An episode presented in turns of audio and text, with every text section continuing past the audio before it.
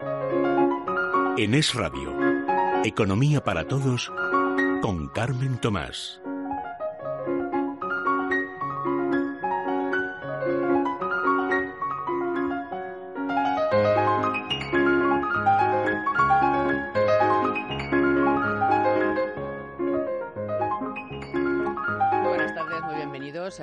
Para Todos. Contratación espacial, contratación temporal, pero ¿para qué inventarán todas estas cosas con, para, para, para darle al taxi lo que pide? Pero vamos a ver, si son unos salvajes, si son unos chantajistas, si están quemando contenedores, pegando a la gente, pero ¿cómo le vas a dar nada absolutamente? Es más, ellos dijeron, nosotros ni un paso atrás, pues las administraciones tampoco. Ya en Barcelona, ahí es la contratación temporal, es decir, tienes que contratarlo con un tiempo.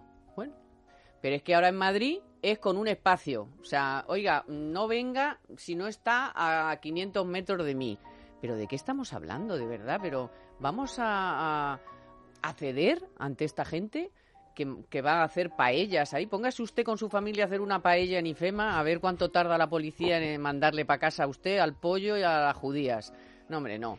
Bueno, vamos a hablar de esto, por supuesto, del, del follón que hay con el taxi, de las otras propuestas más sensatas que hay y que parece que no van a tener de momento cobijo. Y el caso es que, oiga, en Barcelona ya 4.000 trabajadores se pueden ir a la calle, ya están preparando los seres las empresas porque no pueden trabajar así. Dicen, claro, si yo tengo que ir al aeropuerto y como hasta dentro de dos horas no puedo coger a alguien, tengo que volver a mi base y luego volver al aeropuerto, pues que vaya su padre. Total, que vamos a hablar de este conflicto que sigue enconado eh, y que va a tener muchas consecuencias negativas para los, eh, no solo para los trabajadores de esas empresas, sino también para los clientes, porque claro, si van a desaparecer estas plataformas o por lo menos eh, van a bajar el pistón, pues no nos va a quedar más remedio que montarnos en un taxi o no, porque el taxi se la está jugando. Después vamos a hablar de cómo el presidente Sánchez ya, aunque en Davos, ha reconocido que este año se va a crear menos empleo, nada menos que 120.000 puestos de trabajo menos, como ya le habían dicho el Banco de España y tantos, y lo negaron, por supuesto, aquí no pasa nada. Bueno, no pasa nada que Alemania casi entra en recesión, con lo cual hasta el Banco Central Europeo va a tomar cartas en el asunto e igual no frena la compra de deuda y además no sube los tipos de interés. Vamos a hablar de todo eso y de la política de vivienda. Desde luego, Ábalos, madre mía, vaya semanita que lleva, ¿eh? Les, le han cargado el decreto, los taxis le ponen a caldo y toda España le está poniendo a caldo. Y, no sé cuántas cosas más. Bueno, el, la CNMC, que le ha puesto la Comisión Nacional de la Competencia, que le ha puesto a caer de un burro. Vamos con todo eso ya. Economía para todos con Carmen Tomás.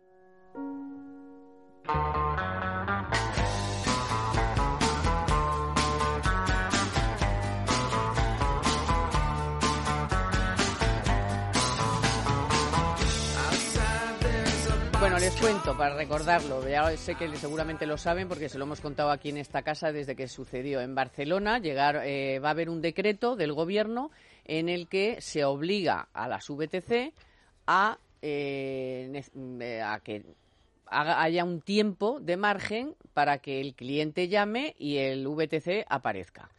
En el caso de Madrid, se han inventado que en vez de tiempo Mm, eh, espacio, es decir, que mm, esté a 300 metros o incluso a 500 metros el VTC. No sé si quieren que vayamos los 500 metros con la maleta o cómo lo vamos a hacer, o si cogemos un taxi para ir a coger el VTC, porque claro, oye, medio kilómetro, ¿eh? o coja la moto, un patinete para coger la VTC. Bueno, el caso es que eh, es, una mala idea que se haya cedido ante estos personajes. Hay otras ideas bastante mejores que, que por cierto, yo siempre digo, pero el taxi por qué no pide que le quiten los corsés? ¿No? A ver si te lo imaginas. ¿Eh? Sí, sí, porque no quieren, claro, quieren que desaparezca la competencia, pero eh, yo estaría de acuerdo con el taxi si viera que, que, dice, oye, yo quiero no tener un día de libranza, que yo librar cuando yo quiera, a mí no me ponga usted una tarifa, a mí no, pero eso no lo oigo. No, ellos no piden. Liberalización del taxi no lo piden. De hecho, la, propuesta del Partido Popular sí lo pide y no les gusta ni lo más mínimo. Pero yo, sobre todo aquí hay una cuestión ya de inicios, aparte de los detalles en los que entremos. Vamos a ver, eh, está pasando lo de siempre en España. Es decir, tú tienes una ley, esa ley puede gustar, no gustar. Es verdad que hay una parte que no se está cumpliendo, lo del 1 a 30. También es verdad que tiene una historia de por qué no se cumple. Y es una historia que se la podrían haber ahorrado porque nunca se tuvo que recuperar el límite de 1 a 30 porque ya estaba sobrepasado y se sobrepasó legalmente. Por lo tanto, o usted hace un plan de expropiación de licencias VTC y las paga, o usted me explicará cómo lo hace. O emitiendo licencias de taxi, cosa a lo que se niegan los taxis porque le reduciría el negocio. Pero bueno, la cuestión es que eso está superado y hay una norma que marcaba la convivencia entre VTC y taxi. Y de pronto unos señores salen a cortar calles, a quemar contenedores, a poner barricadas, a hacer paellas y se les acaba dando la razón. Pues nada, genial.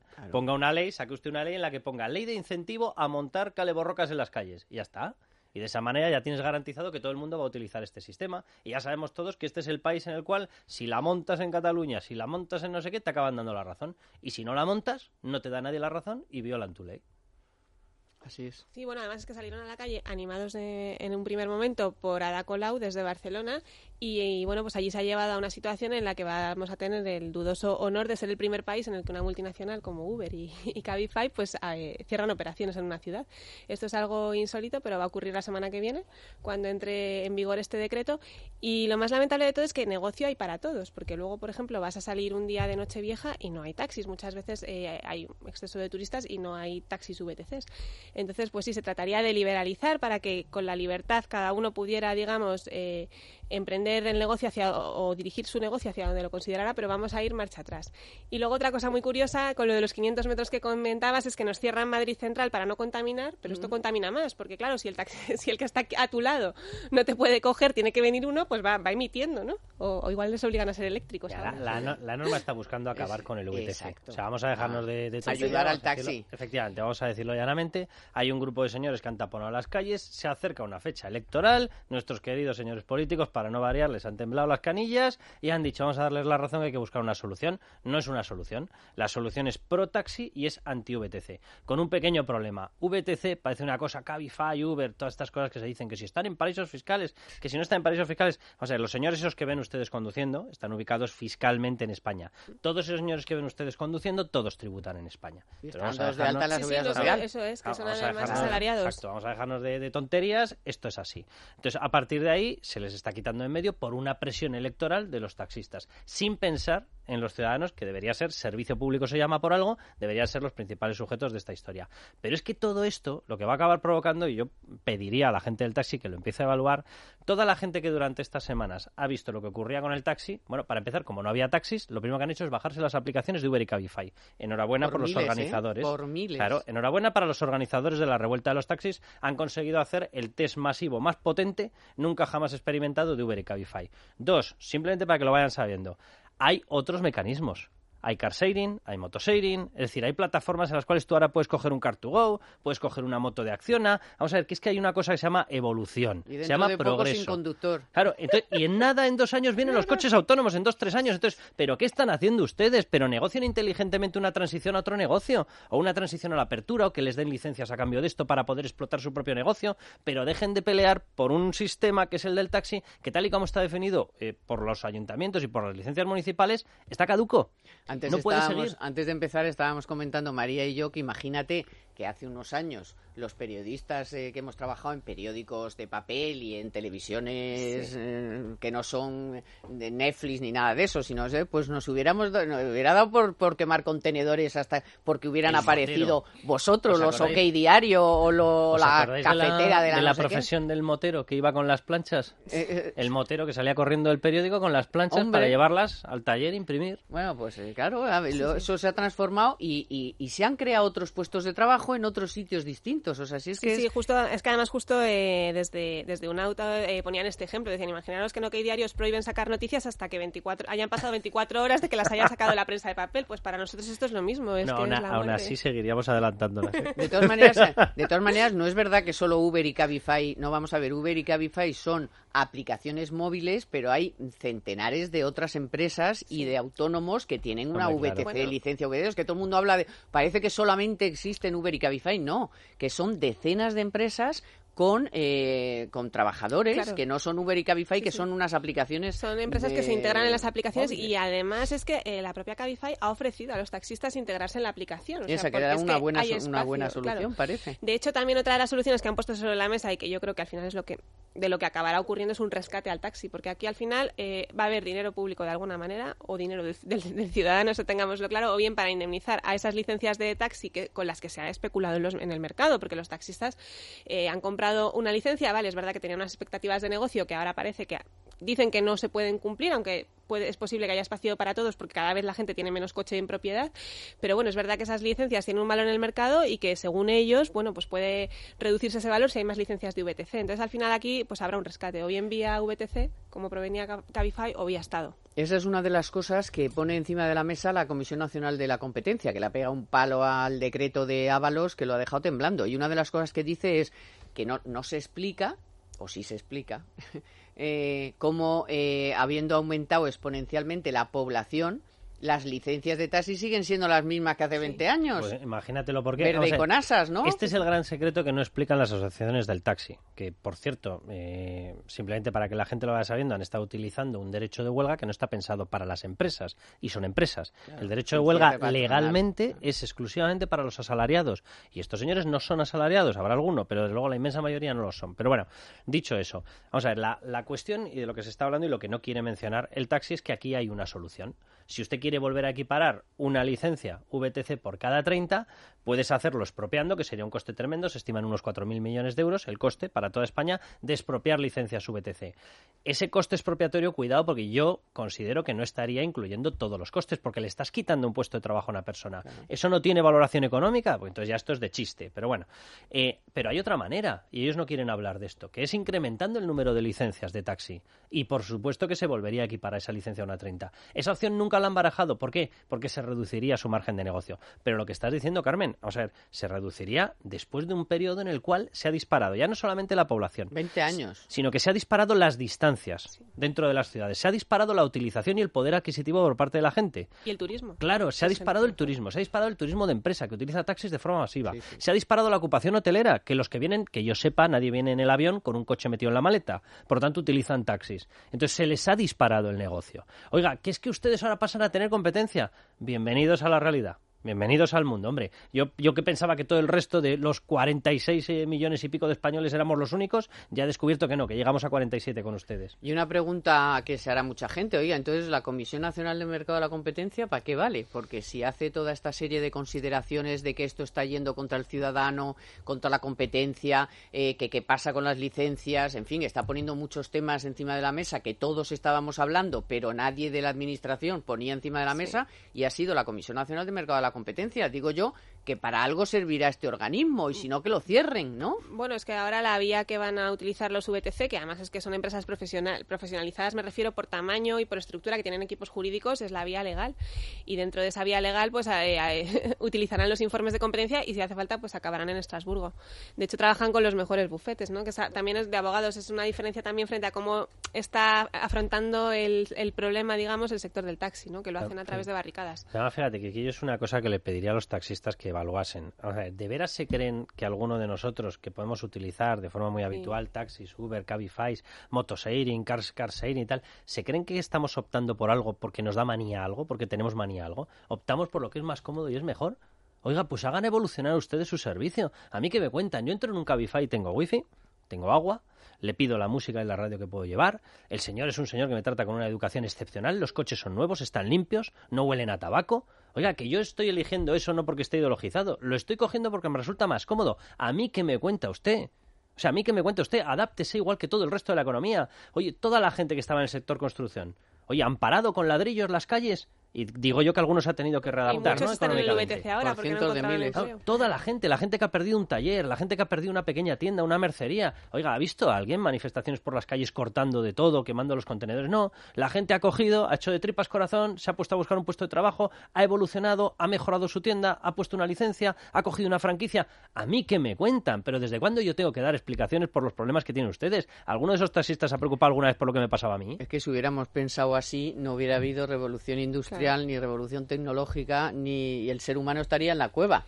De todos modos, es muy significativo cómo la opinión pública ha ido cambiando, porque yo creo que en un primer momento sí hubo cierta comprensión hacia lo que era el sector del, del taxi, o se intentó, se, digamos que se compraron sus argumentos y poco a poco, pues la, la opinión de la calle se está volviendo contra ellos hasta el propio Tito Álvarez ha dicho que estaba harto de la imagen que estaban dando muy surrealista. Se, nota demasiado que es estoy aquí por mis privilegios y a mí quítenme a esta gente de encima y eso hasta, no tiene hasta ideológicamente. Vamos a ver, que, que el sector del taxi tradicionalmente ha sido un sector de derechas y lo era con toda la razón del mundo porque era un sector que se levantaba por las mañanas muy tempranito, trabajaba duro, durísimo, aguantaba un montón de cosas en el taxi, era su empresa, era su coche, lo mimaba, intentaba llegar a casa lo antes posible para atender a su familia. Oye, trabajaban con muchísimas ganas y con muchísimo cariño. Y ahora, con todos mis respetos, los vemos entregados a Podemos. Totalmente. Pues nada, hagan ustedes lo que quieran. Ustedes sabrán qué es lo que están haciendo. A Podemos, ya, ya lo sé, porque Podemos no queda nadie. Ya. Por cierto, el último va a tirar de la cadena. Por cierto, que ya que tienen, ya que tienen tan buena sintonía con Podemos, yo les pediría que aprovechasen alguna reunión para preguntarles por qué con las subidas fiscales que les ha hecho Podemos les están quitando el 50% de sus ingresos.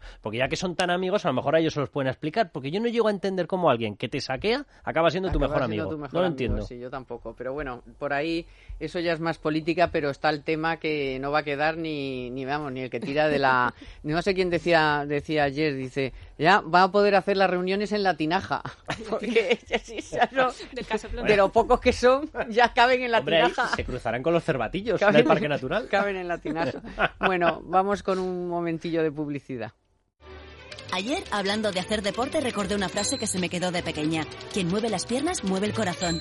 Y hoy veo que en el corte inglés hay un 50% de descuento en una selección de artículos de Nike, Adidas, Mountain Pro, Quicksilver y muchas marcas deportivas más. ¿Casualidad? No, son las segundas rebajas del corte inglés.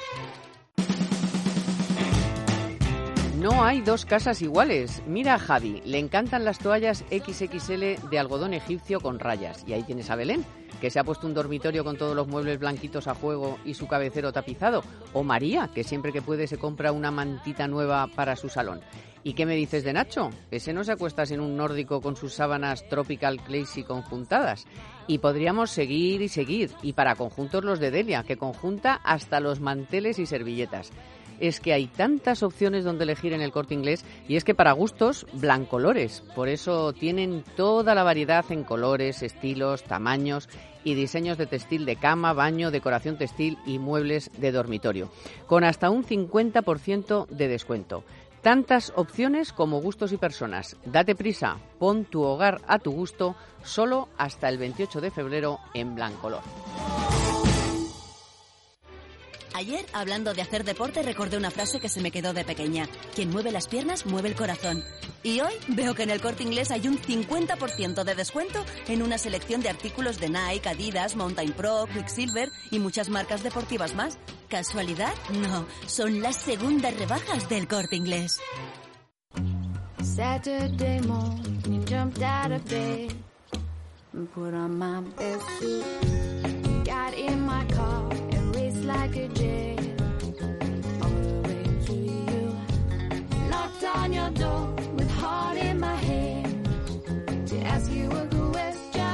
Recordarán que en este programa y en otros de esta casa les venimos anunciando pues la cantidad de organismos y de expertos y de economistas que habían puesto encima de la mesa que muchísimas de las medidas que iba a poner en marcha, que está perpetrando eh, Sánchez, iban a tener consecuencias, eh, ya no solo en los beneficios de las empresas, sino en la inversión y, por tanto, en el empleo.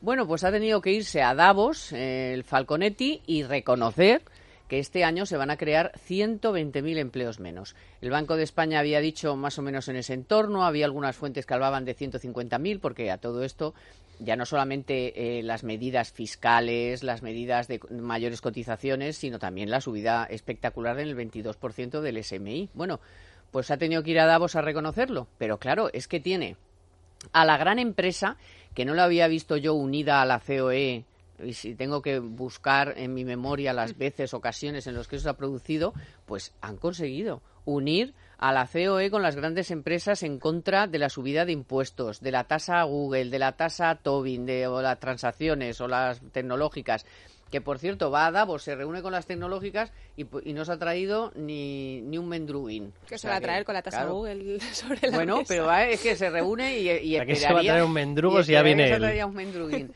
bueno, el caso es que las cosas mm, se están torciendo. Mm. el Banco Central Europeo ha reconocido el jueves que la cosa va peor de lo que se podía esperar. Alemania ha publicado unos datos horribles. Claro, Alemania a lo mejor se lo puede permitir, pero está prácticamente en pleno empleo, pero, pero, pero nosotros vamos a depender mucho de las ventas que hacemos a, a Europa. Entonces, la cosa se está poniendo fea, ¿eh? La cosa ha empezado muy fea y además es que lo que le llega Y también estamos a al- primeros de enero. Eso es lo que le llega al ciudadano de a pie en el arranque de enero es despidos de mil y pico, mil doscientos en Vodafone, eh, otros mil y pico en CaixaBank, Santander también va a anunciar ahora en breve despidos, Alcoa, eh, Arcelor toda la industria.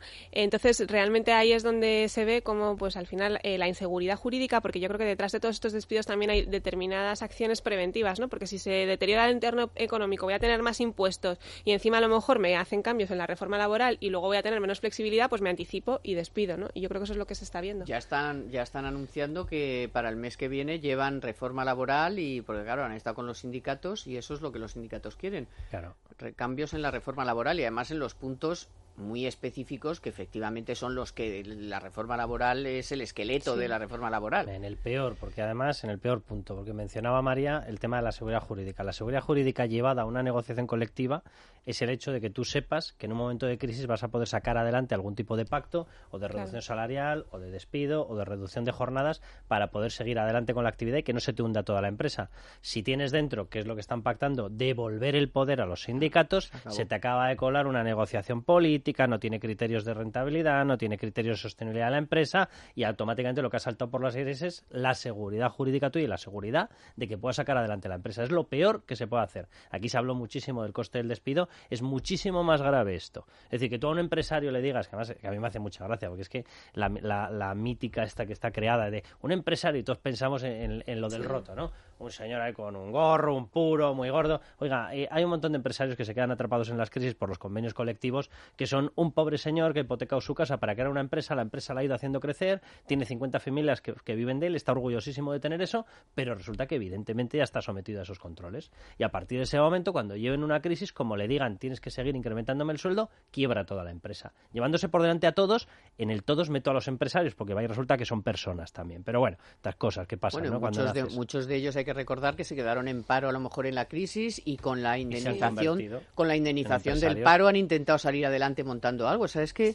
Mira, hoy, hoy hablaba esta mañana con un colaborador tuyo, muy buen economista, no voy a decir más, no voy a ser que no quiera hacer público el análisis, pero el análisis suyo le está marcando que en 2020 entramos en recesión, no en crisis, en recesión. Otra vez. Y esta es la realidad. O sea, entonces yo, yo no sé si él acertará con la recesión o estaremos medio punto por encima de la recesión, pero el problema es la destrucción de empleo. Entonces, entre recesión y una caída por debajo de los niveles de creación de empleo, 1,2, 1,3 de crecimiento, ahí vamos a estar. Es decir, va a haber un frenazo clarísimo a la creación de empleo. Es que hay que pensar que si Sánchez ha reconocido 120.000, imagina, me imagino cómo serán realmente Claro, las expectativas. Cómo serán realmente las expectativas, sí, claro. Claro, Sí, o sea, en el 2020 va a continuar la tendencia. Sí, eh, bueno, pasamos eso de medio de crear medio millón de empleos a, destru- a, bueno, a crear 380.000, eh, pero eh, como decía Carlos, o sea, el tema de la recesión sí que es verdad Pero que cada espera, vez... son- María, sí, esas cuentas están hechas con un crecimiento del 2 y pico. claro, Claro. siempre y cuando Eh, se cumpla. Por sí. eso, es que esa es otra. Que a a mí me ha sorprendido un poco que el FMI nos lo ha mantenido. También. El FMI. Bueno, el FMI ese- Como ese lo ve todo tan claro, siempre- como Rappel, pero, pero guisado tres organismo, años después, sí, ¿no? eso, que lo acierta todo a organismo posteriori. experto en anticiparse a, a las Sí, sí. Ya lo Pero- hemos visto, sí. Pero sí que la bolsa dio a final de año pasado un pequeño susto eh, y es verdad que las bolsas siempre lo que anticipan es el ciclo económico, ¿no? Entonces yo creo que sí que hay muchos síntomas para estar alerta y, y, bueno, parece que este gobierno pues no, no está muy alerta, ¿no? Bueno, ayer, por ejemplo, salió el dato de la facturación de las empresas y ya da caída. Que sí, hombre, ya que da sí. caída de la Y facturación. de los costes laborales unitarios que sube. Y las exportaciones y el consumo se ha, eh, se ha consumido menos estas navidades. Las rebajas no están siendo como ellos, eh, como las empresas habían previsto. Los, En fin, los, son eh, los indicadores, indicadores de- básicos. y los indicadores de confianza y de expectativa económica están todos muy mal. De hecho, hemos tenido España, a excepción de Francia, que es un desastre, en estos momentos un desastre económico, a excepción de Francia, somos la gran economía que más tortazos se ha pegado en el indicador compuesto de estos indicadores de, expectativa económica. A ver, la gente tiene que hacerse una idea, y es verdad, y, y- y un montón de personas estarán diciendo, pues acabamos de salir de la crisis. Sí, claro, por culpa de un gobierno que decía que no lo veía, luego retardó todas las medidas, y al final nosotros hemos sido el último país en salir de la anterior crisis. Pero todos los demás, que son los que marcan el ciclo, empezaron a salir en el 9-10. Claro, nosotros empezamos a salir en el 12-13. Le podemos ir todos enviando una cartita, una nota, dándole las gracias al señor Rodríguez Zapatero. Tardó tanto y lo hizo tan mal durante la gestión de la crisis que retardó por completo la vuelta nuestra a los sistemas de crecimiento potencial. Resultado, hemos tenido el periodo de bonanza más cortito que vamos a haber tenido después de ninguna crisis, porque nos encargamos, por culpa de no hacer nada con las entidades financieras, de seguir alargando y alargando la crisis. Pues nada, muchas gracias, señor Zapatero. Eso, eso explica también el, hecho de que ahora crezcamos más pues que o sea, a un mayor ritmo que otros países, porque venimos de un punto mucho, mucho más bajo y es preocupante porque, eh, mm, digamos que afrontamos una nueva crisis o una nueva posible crisis, vamos a hablar todavía con más precaución, pero con pocas herramientas, ¿no? Ahí se vio Mario Draghi, ahora dice que a lo mejor, eh, bueno, está el pasado jueves diciendo que, bueno, pues que los tipos de interés a lo mejor eh, ya no van a subir en 2019, lo cual es preocupante para los bancos, porque claro, todo tiene su, su doble, su doble cara de la moneda, ¿no? Y, y si afrontamos eso con menos, menos capacidad por parte de la política monetaria de... Y de deuda, ya no podemos endeudarnos más.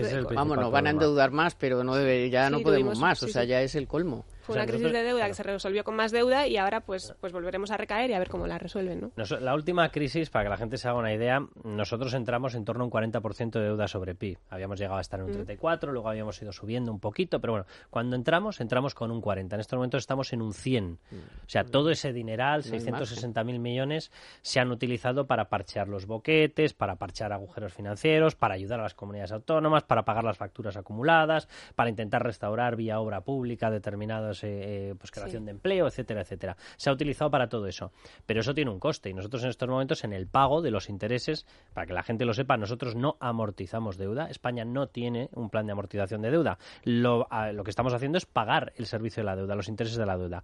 Pues a pagar los intereses de la deuda cada año de una forma crónica estamos destinado entre 32.000 y 34.000 millones eso, eso quiere decir que el 1 de enero ya em, hundidos, ¿eh? empieza la, el año y ya, ya debes. Levantar la persiana anual, 32.000 33.000 millones de euros. Sin hacer nada. Solo por eso, ni sanidad, ni hospitales, ni educación, ni carreteras. No, no, no. Solamente por, porque te permitan seguir teniendo economía, ¿no? Entonces, eh, eso a tipos tumbados. En el momento en el que suban un poquito los tipos, en el momento en el que nosotros pretendamos emitir más deuda para tapar los boquetes de una crisis que llegue, ¿a cuánto nos vamos? a 46, a 48. Es decir, la mitad, más de la mitad del IRPF lo vamos a destinar a pagar los intereses. quería incidir un poco más en que a la gente siempre a veces cree que las grandes empresas, ¿no? Pero eh, justo esta, este viernes eh, Libertad Digital publicaba una como eso, todos los decretos esos que nos ha metido Sánchez que ya nos perdemos y hay que ir desgranando poco a poco en uno de ellos eh, se encarece la contratación de pymes y autónomos o sea que aquí no estamos hablando de que el palo es que le suben los impuestos a las tecnológicas o a los bancos, a las grandes empalibes y no sé qué. No, no, que aquí estamos hablando de que es que las cotizaciones son un impuesto. Las cotizaciones y encima un impuesto que, que va directamente al núcleo del empleo. Entonces, pymes y autónomos van desde el 1 de enero les han metido un palo. Sí, sí, y además dicen que es para, bueno, pues para compensar la subida de las pensiones, con lo cual, al final, para compensar la subida de las pensiones que o creas empleo y natalidad o y justamente pues parece que, esto va en la, en la dirección Pero cuanto más empleo dejes de crear y más gente eches al paro, pues menos cotizaciones, más agujeros, o sea, es, es, de locos. Atención al tamaño No hay nadie ahí ¿eh? que tenga un poco de sentido común. No, y atención al tamaño del timo, ¿eh? porque para que eh, un pensionista, según ellos, dicen, esto es para pagar las pensiones, vale, vamos a echar por la cuenta de la vieja. Para que un pensionista cobre 10, 12 euros más, ¿vale? Al mes, te han pegado un mordisco en cotizaciones de ciento y pico, doscientos. Dice, oiga, déjeme en paz. Exacto. ¿vale? No me haga nada, no me dé nada, no me dé nada.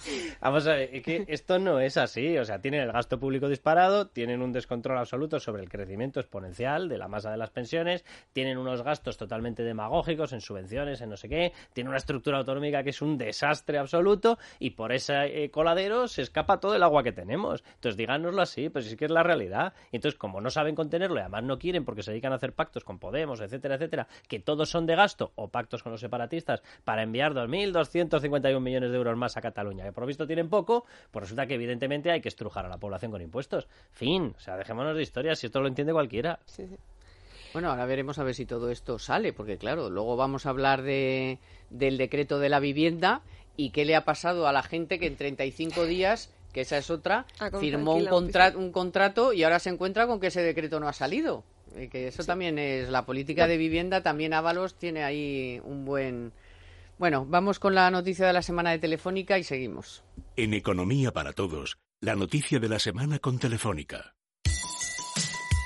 Fíjense, vendedores comerciales con experiencia, ingenieros industriales y todas las eh, profesiones relacionadas con las tecnologías de la información son las más demandadas este año según la guía del mercado laboral 2019 que ha hecho Hayes en base a una encuesta realizada en 80 universidades, 1.300 empresas y 5.600 trabajadores. El porcentaje de empleados que estarían dispuestos a irse al extranjero continúa bajando. Ha pasado del 62% en 2015 al 45% este año. Los destinos preferidos son Reino Unido, Estados Unidos y Alemania.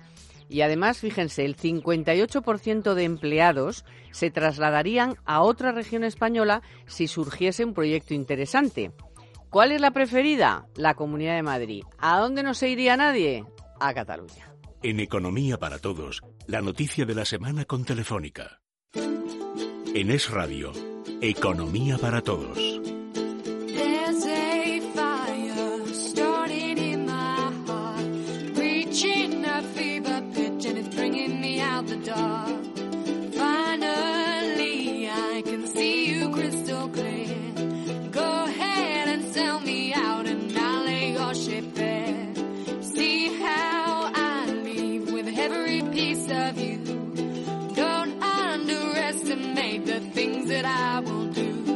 Una última cosa sobre el escaso margen que tenemos para hacer frente a una cosa más seria que una desaceleración del que es del ya del 30%, pero bueno, la gente dice unas decimillas, ya, unas decimillas es el 30% sobre el 3 y pico que estábamos creciendo y eso si llegamos al 2%, que eso habrá habrá que verlo al final según vayan pasando los trimestres y la primera EPA que va a ser dolorosa pero mm, salieron el otro día los datos últimos de eh, lo que nos van a costar las pensiones. Está en máximo, porque ya se están incorporando a pleno repulmón los del baby boom, las pensiones son más altas, el número de pensionistas mayor y viven más años. Muy bien, que todo está fenomenal.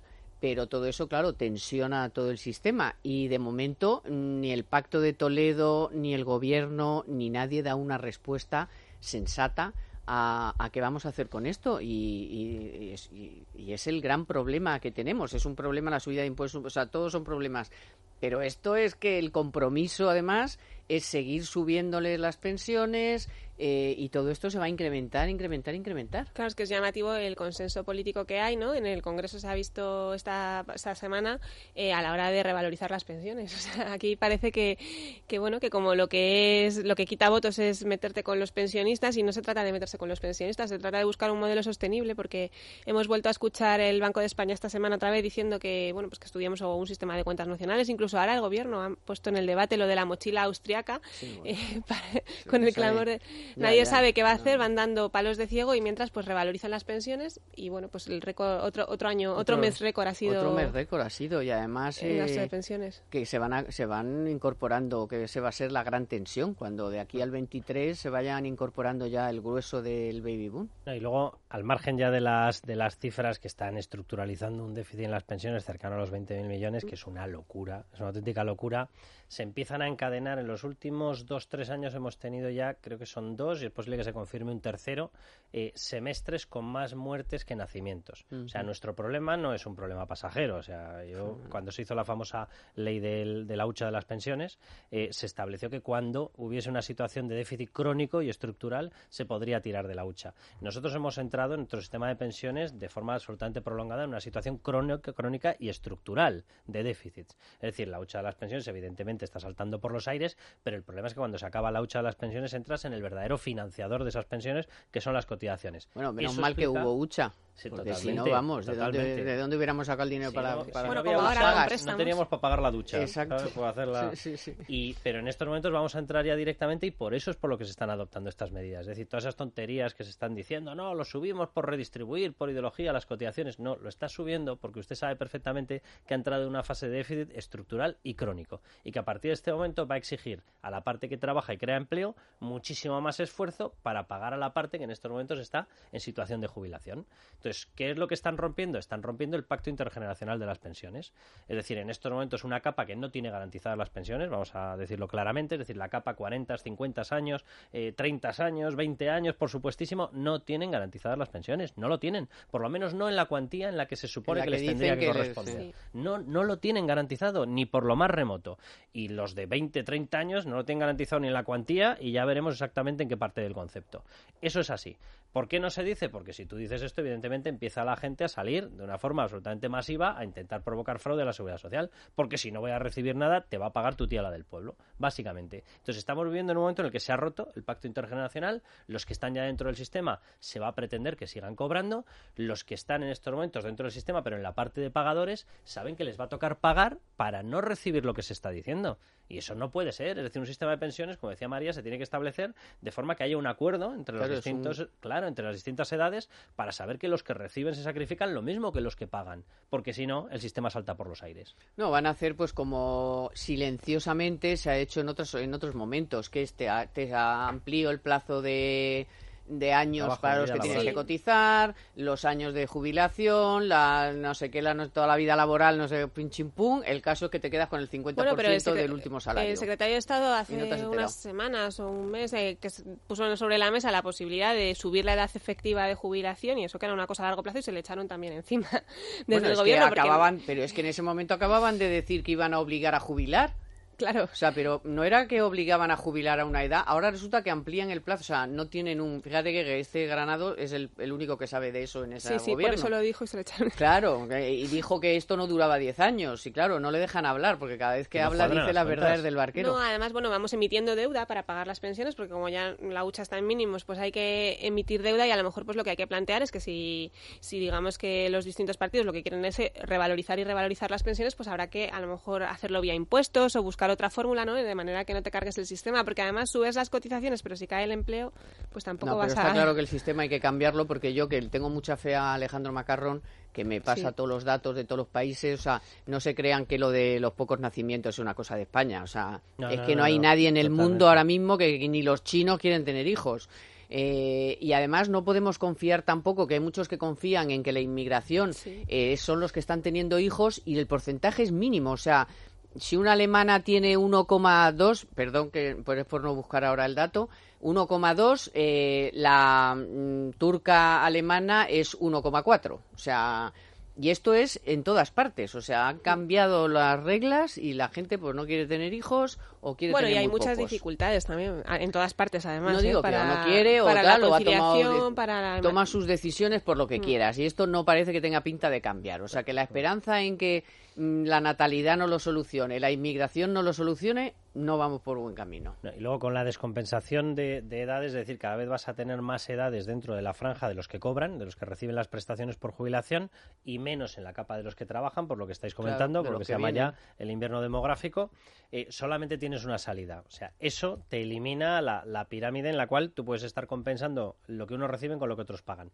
Si te lo descompensa, tienes que empezar a pasar a fórmulas eh, público-privadas o a fórmulas en las cuales tú sepas que vas a reservar una parte de lo que cotizas exclusivamente para ti. Es decir, no exclusivamente sistemas de solidaridad, sino sistemas en los cuales tú patrimonializas parte de tu cotización. Esquema austriaco, como lo queramos llamar. Vas a tener que pasar obligatoriamente a eso. ¿Qué es lo que se está haciendo en estos momentos? Se está bombardeando sistemáticamente eso. No solamente no se regulan, sino que la posibilidad que tienes tú de hacértelo tú privado, que es vía tu ahorro, se está bombardeando. Es decir, fiscalmente se le está limitando por completo a la gente la posibilidad de generar su propio patrimonio privado, con lo cual vas a llegar al momento de la jubilación, te vas a encontrar con una pensión de birria después de haber cotizado durante todo tu tiempo, unas cotizaciones que las has sacado de ti y de lo que podrías haber dado a tus hijos, en educación, en preparación, etcétera, pero es que además te vas a encontrar con que en el momento de llegar no tienes patrimonio privado, porque según estos señores que nos gobiernan, es que tener patrimonio privado es ser un maldito rico especulador. Bueno, yo pensaba que era simplemente mirar por tu futuro. Debe ser que todos tenemos que ser idiotas perdidos y entonces ya conseguimos el place demócrata, ¿no? Con lo fácil que sería mirar qué han hecho otros, otros países. O sea, quiere decir que es que nosotros no somos tampoco aquí una isla que sean los que tenemos este problema y nadie lo ha pasado y nadie sabe qué hacer. No, oiga, Vamos a ver que hay otros países ahí al lado que ya lo, que, lo han solucionado pues con, con, eh, métodos complementarios. Sí, pero pues... es, un poco lo que dice Carlos, ¿no? Que en cuanto hablas de ahorro privado, pues eh, está mal visto, ya sea bien por la vía de haz un plan privado de pensiones como por la vía de cómprate un piso y alquílalo, que eso ya, vamos, él es el demonio en este país ahora mismo. Bueno, pero alguien tendrá que venir y decir, oiga, se ha terminado, hasta aquí hemos llegado. Mira, los sistemas mixtos se están implantando en todos los países. bueno, en, en, Latinoamérica directamente no hay sistemas mixtos, hay sistemas privados. En Costa Rica, en Panamá, los sistemas que se están implantando son sistemas con una base prioritarísima privada. Se establecen unos sistemas de asistencia, que yo lo veo normal, eh, lógicamente, oye, para gente que no haya podido tener recursos y tal. Pero dentro del escenario de la gente que puede fraguar su propio patrimonio privado, no se les intenta meter en un sistema público. Aquí sí, aquí tenemos que ir todos a lo público, sí o sí, porque qué bueno es lo público. Lo, público es tan maravilloso que estamos con 20.000 millones de déficit. Pero bueno, lo público es maravilloso si lo puedes pagar. Si lo quiebras va y resulta que no es tan bueno. Entonces, todos esos sistemas en los principales países se están poniendo en marcha. De hecho, bueno, uno de los países que lleva eh, trabajando sobre esto, de hecho se llama el modelo alemán por algo y no se llama el modelo español, qué casualidad, son los que están trabajando ya en que una parte de los incrementos salariales que te hacen las empresas, una parte del salario, obligatoriamente va a dotarte un plan de pensiones privado, los planes de empleo. Porque de esa manera el propio Estado, la propia plantilla y tú, es decir, los tres, la propia empresa y tú, estáis eh, con la seguridad de que en el momento en el que llegues a la jubilación vas a tener un soporte complementario al público. Y ese soporte te lo llevas si cambias de empresa. Efectivamente. que es la famosa mochila, esta que, que, está bien, que es sería una buena cosa, pero claro, tienes que, que, ponerte a decir, tienes que decir la verdad, tienes que ser transparente, tienes que decirle a la gente las cosas como son y eso no se lo van a decir. Como tampoco en la vivienda, en la vivienda también se dicen muchas barbaridades. Quiero que escuchen al ministro Ábalos, que no está en su mejor momento, cuando dijo eso tú porque das por hecho que los ha tenido buenos. Sí, bueno. Eh, a lo mejor le iba mejor dedicándose solo al partido, que es lo que le gusta eh, a este hombre. Bueno, pues mm, no hace tanto aprobó Ábalos un decreto sobre la vivienda y, hace poco se lo tumbaron. Pero fíjense lo que decía cuando lo iban a aprobar. El giro en la política de vivienda que está realizando este gobierno tan solo empieza en el presente Real Decreto Ley que se limita, como no puede ser de otra manera, a las cuestiones más urgentes y de aplicación inmediata. Este Gobierno sigue trabajando a través de otros instrumentos normativos y de gestión en hacer efectivo el derecho constitucional a una vivienda digna y adecuada. Pues si el giro de la, de la política de vivienda empezaba en un decreto que al mes se lo han tumbado, mm, no tenemos política de vivienda o cómo se come esto. o sea, es que... Pero ¿sabes cuál es el problema? que desde que el gobierno aprobó ese decreto hasta que se lo tumbaron pasaron 35 días. Y en esos 35 días muchas personas firmaron su contrato de arrendamiento y ese contrato de arrendamiento era de más años, entonces seguro que de más precio, porque claro, si subes los años y los da no sé qué, pues el, propietario dice, pues oye, si yo voy a tener aquí a una persona dos años más, pues voy a subirle el alquiler. O sea que han hecho el pan con unas tortas. El pan con unas tortas. Sí, y además han mandado pues un mensaje terrible porque eh, digamos que por un lado al, al, inversor que va a comprar particular, que va a comprar una vivienda y por otro lado a grandes fondos eh, que están invirtiendo y que, bueno, se les llama especuladores y lo que queramos, pero al final eh, no son especuladores, son señores que invierten bueno, se les llama buitres. Eso, se les llama buitres, pero es que sin ellos probablemente la salida de la crisis inmobiliaria no hubiera tenido lugar en este país porque realmente han invertido mucho dinero en comprar carteras tóxicas de los bancos que si no, no sé qué hubiéramos hecho con ellas y bueno, pues ahora tienen estos activos en, alquiler, pero es solamente un 5% del parque de alquiler lo que tienen. O sea que tampoco se les puede acusar a ellos, que tienen un 5% del parque de alquiler, de ser los causantes de, la subida de los precios en ciudades como Madrid o Barcelona, que también se ha producido después de años estancados. Porque también lo que ha pasado es que el, precio del alquiler ha estado estancado durante muchos años y de repente en 2016 pues pega un subidón con fuerza, ¿no? Un poco al, ritmo de la, al mismo ritmo que la economía. Ahora Fomento va a crear una estadística, porque yo creo que no saben ni dónde estamos. Va a hacer una estadística para ver cuál es el precio ese que han dicho que quieren limitar. Y bueno, pues a ver si con datos empezamos un poco a, poner las cosas en orden. Claro, pero a, ver si no lo hace Tezanos. Pero hay que ir al origen. El origen de por qué han subido los precios no es solamente que la gente ya ha recuperado, mucha gente ha recuperado empleo y las cosas van mejor sino que es que aquí no se hacen las viviendas que se hacían. O sea, eh, es que el otro día leía a un experto y dice, es que tardan 18 meses en dar un visado para construir. Entonces, claro, si es que ahora mismo se están construyendo 80.000 viviendas, tienen paralizadas todas las operaciones, grandes operaciones. Las que han medio aprobado han reducido el número de viviendas. Entonces, claro, todo es luego al, al, propietario no le das ninguna seguridad sino que intentas machacarlo. Pues claro el tío dice yo primero el que la tiene tiene y no la quiere alquilar la tiene vacía. Si no hay nuevas viviendas pues oiga el precio sube. Los IBIs han subido muchísimo. Vamos a ver ahí la gente tiene que tener en cuenta si el IBI te sigue subiendo cada año y tú no puedes subir el precio eh, lo pues que significa es que te lo estás comiendo contra el margen. ¿qué hace la gente? intentar obviamente elevar el precio del alquiler. Es decir todas las medidas que se han ido tomando todas han repercutido en un encarecimiento. Y hay una que es una medida política que tú la mencionabas, pero que tiene una repercusión tremenda, que es la inseguridad jurídica. Es decir, aquí en España se ha hablado muchas veces de un desahucio express. Si hubiese un desahucio express de verdad, es decir, en el momento en el que te impagan dos meses, instas, presentas el certificado a través del banco y se, determina una cuenta, la cuenta que la tengas que depositar en una cámara, donde tú quieras, pero que, que sea eh, un certificado clarísimo de que se te tiene que pagar a través de esa cuenta. Con lo cual, la justificación y la certificación judicial de que se te ha impagado esa cuenta fuese automática. Si se tuviese eso, ese mecanismo, simplemente eso, y se pudiese presentar y decir, mire, dos meses en los que no ha habido el ingreso, y automáticamente hubiese el desahucio, la prima que tú le estás metiendo al premio, al precio, por la inseguridad, la cuantificarías en esos dos meses. si no puedes echar ni a un ocupa. Claro, si sabes que puedes tener a una persona un año, un año y pico, que durante ese tiempo te puede destrozar el piso, en la prima que le estás sumando a ese precio es los destrozos en la casa, un año y medio de impagos de la renta, y todo eso que haces, elevarlo en el precio. O no alquilarlo. O no alquilarlo. Con, lo, cual, de nuevo, se te eleva en el precio porque estás retirando oferta. Es decir, todas las medidas que están tomando, todas van abocadas a elevar el precio, mientras nos están vendiendo que todas sus medidas son la panacea maravillosa para que baje el precio. No, van a producir exactamente lo contrario. Es decir, este decreto, bendito sea que se ha ido por el sumidero. Bueno, bendito sea. Espera que no vuelva y, peor.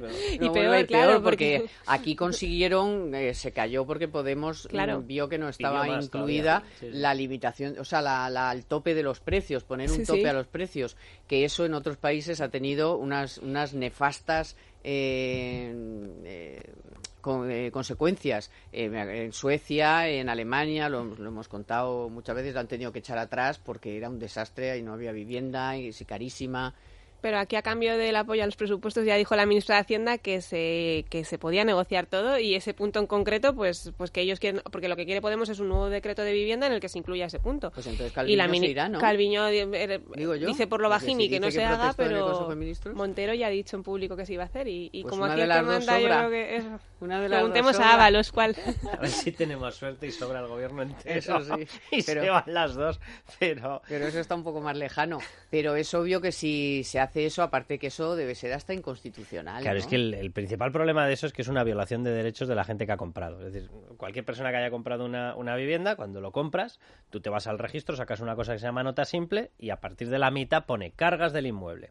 Y en cargas del inmueble te ponen las limitaciones de uso que tiene, las limitaciones crediticias, las garantías que han sido avaladas con este inmueble, pim pam pam. Te tiene que venir ahí. Ahí no aparece ninguna en la que te ponga usted no va a poder disponer libremente para el alquiler. Por lo tanto, te están recortando un derecho que tú has comprado al pagar la vivienda. Por lo tanto, si el Estado quiere hacer esto, tendría que expropiarte ese derecho. Los derechos, igual que los bienes, tienen una valoración. Oiga, expropieme ese derecho, perfecto, y usted me lo paga por anticipado. Yo no tengo ningún problema. el pequeño problemín es que a lo mejor se le dispara la cuantía de gastos. ¿Cómo lo pretenden hacer? Ilegalmente. Te robo el derecho a poner el precio que te dé la gana. Esto es muy básico. Si yo cojo una vivienda de 50 metros cuadrados y decido pedir por ella 10.000 euros al mes, no me lo va a pagar nadie.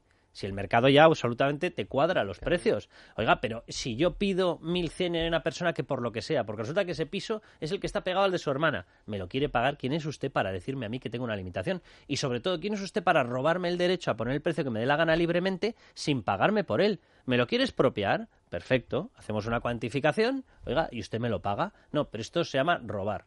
Una cosa mm. que les gusta mucho más a determinada gente del cambio. Bueno, luego está la otra parte de la vivienda que es la de las hipotecas, que no hay una semana en la que no tengamos una nueva sentencia o idea de, de qué pasa con los gastos y tal. Y el problema es que esta sentencia del Supremo que dice que los gastos se pagan a medias, eh, va a ir en contra de la ley hipotecaria que está preparando el gobierno. Entonces, esto es un dislate. Ya dijo Manuel Llamas que tocar la ley hipotecaria que llevaba 100 años nos iba a traer muchos quebraderos de cabeza. Y efectivamente, o sea, antes no teníamos estos problemas. Todo el mundo tenía muy claro quién lo pagaba. Tú ibas al banco, primero para buscar una hipoteca te ibas por varios bancos Es que la gente, eh, eh, yo no sé, estos piensan que tú vas a un banco y ya lo que te digan te lo tragas. Hombre, no. La gente mira, la gente hace sus cuentas, se pacta, oye, pues no tienes comisión de apertura, no te, te quito mm. la comisión de cancelación, te quito no sé qué. O sea, uno intenta negociar, ¿no? Pero no, aquí eh, los tribunales dicen una cosa y las leyes van a decir otras. Y esto no hay que lo entienda. esto es que es inseguridad jurídica todo el tiempo. Y cada sala dice una cosa, porque ya no es los tribunales y la ley, es que cada sala del Supremo dice una cosa. Una dice que lo pague solo el, banco, otra dice que se compartan los gastos. Y bueno, eh, sí que es verdad que la ley hipotecaria en teoría debería acabar con esa inseguridad jurídica. Los bancos ya han cambiado su política también de conceder créditos hipotecarios, porque claro, al final, pues el banco. menos o más caros, claro. Claro, el banco tampoco es una hermanita de la caridad. O sea, al final, de una manera u otra, repercuten al cliente.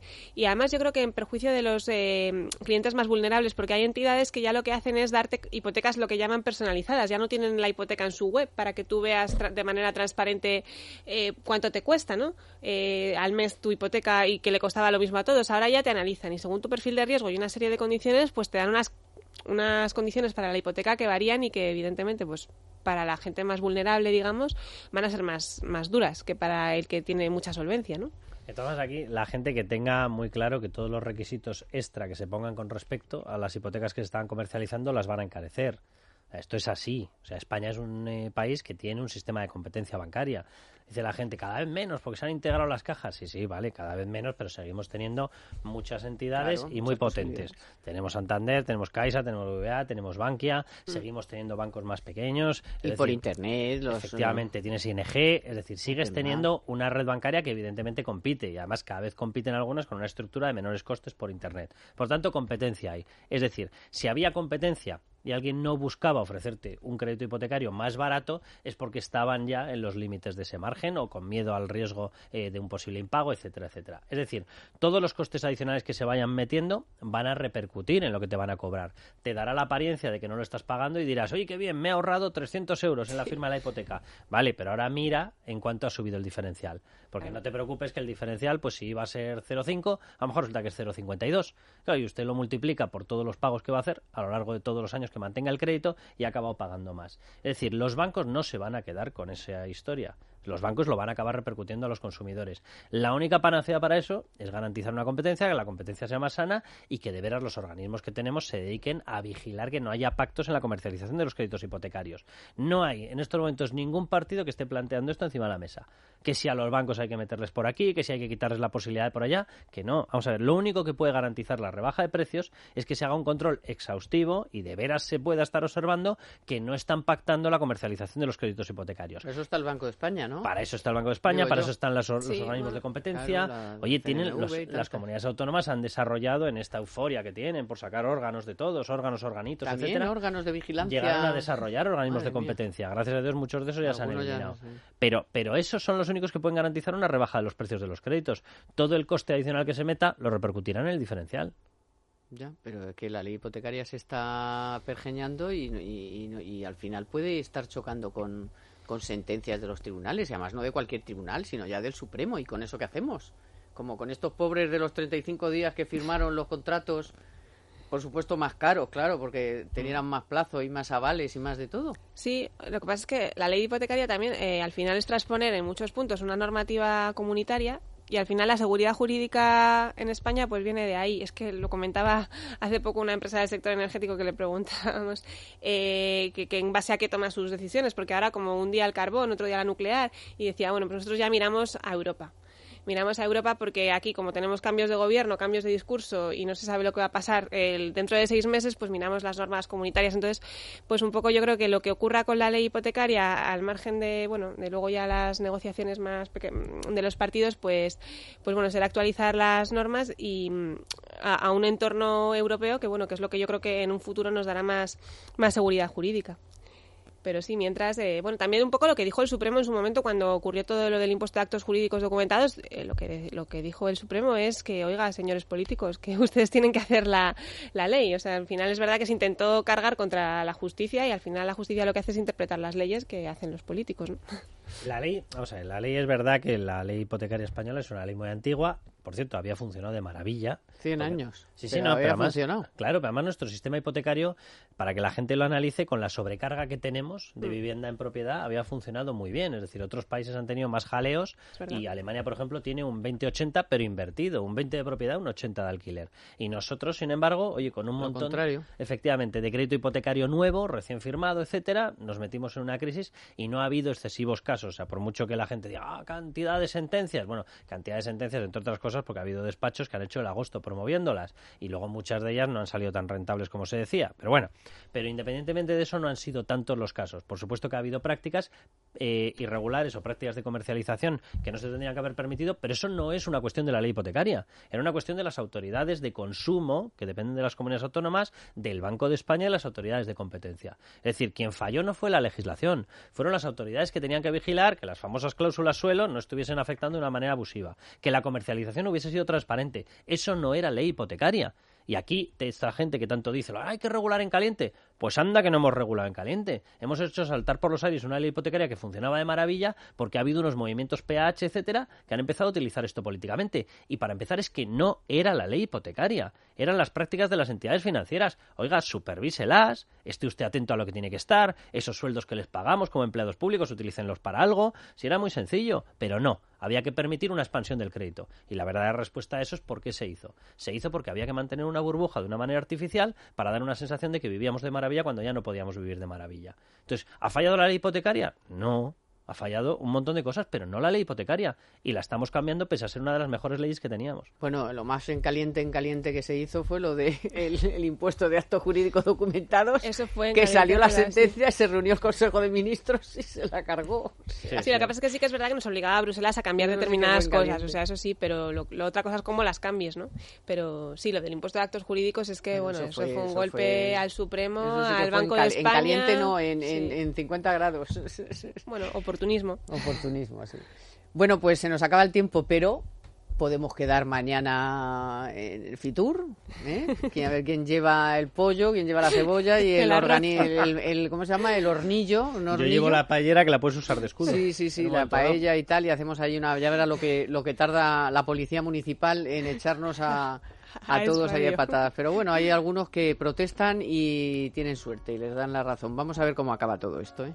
Porque yo no creo que todo esto esté ya... haya Mira, terminado. es- Esto va a acelerar el periodo en el cual la gente se va a ir incorporando a otros sistemas de transporte. Sí. Sean Y incluso mucha gente ha, cono- ha conocido el metro.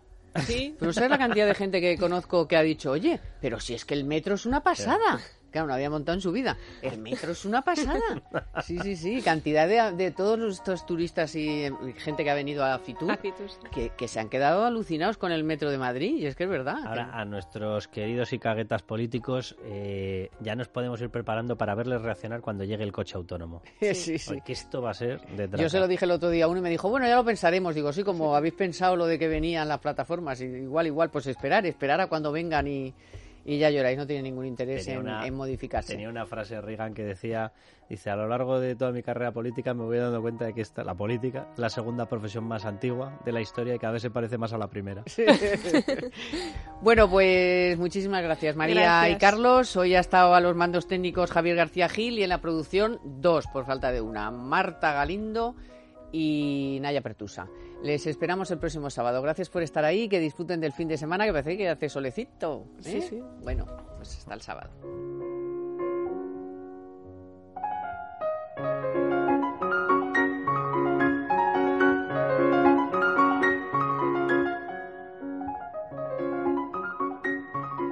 En Es Radio, Economía para Todos, con Carmen Tomás.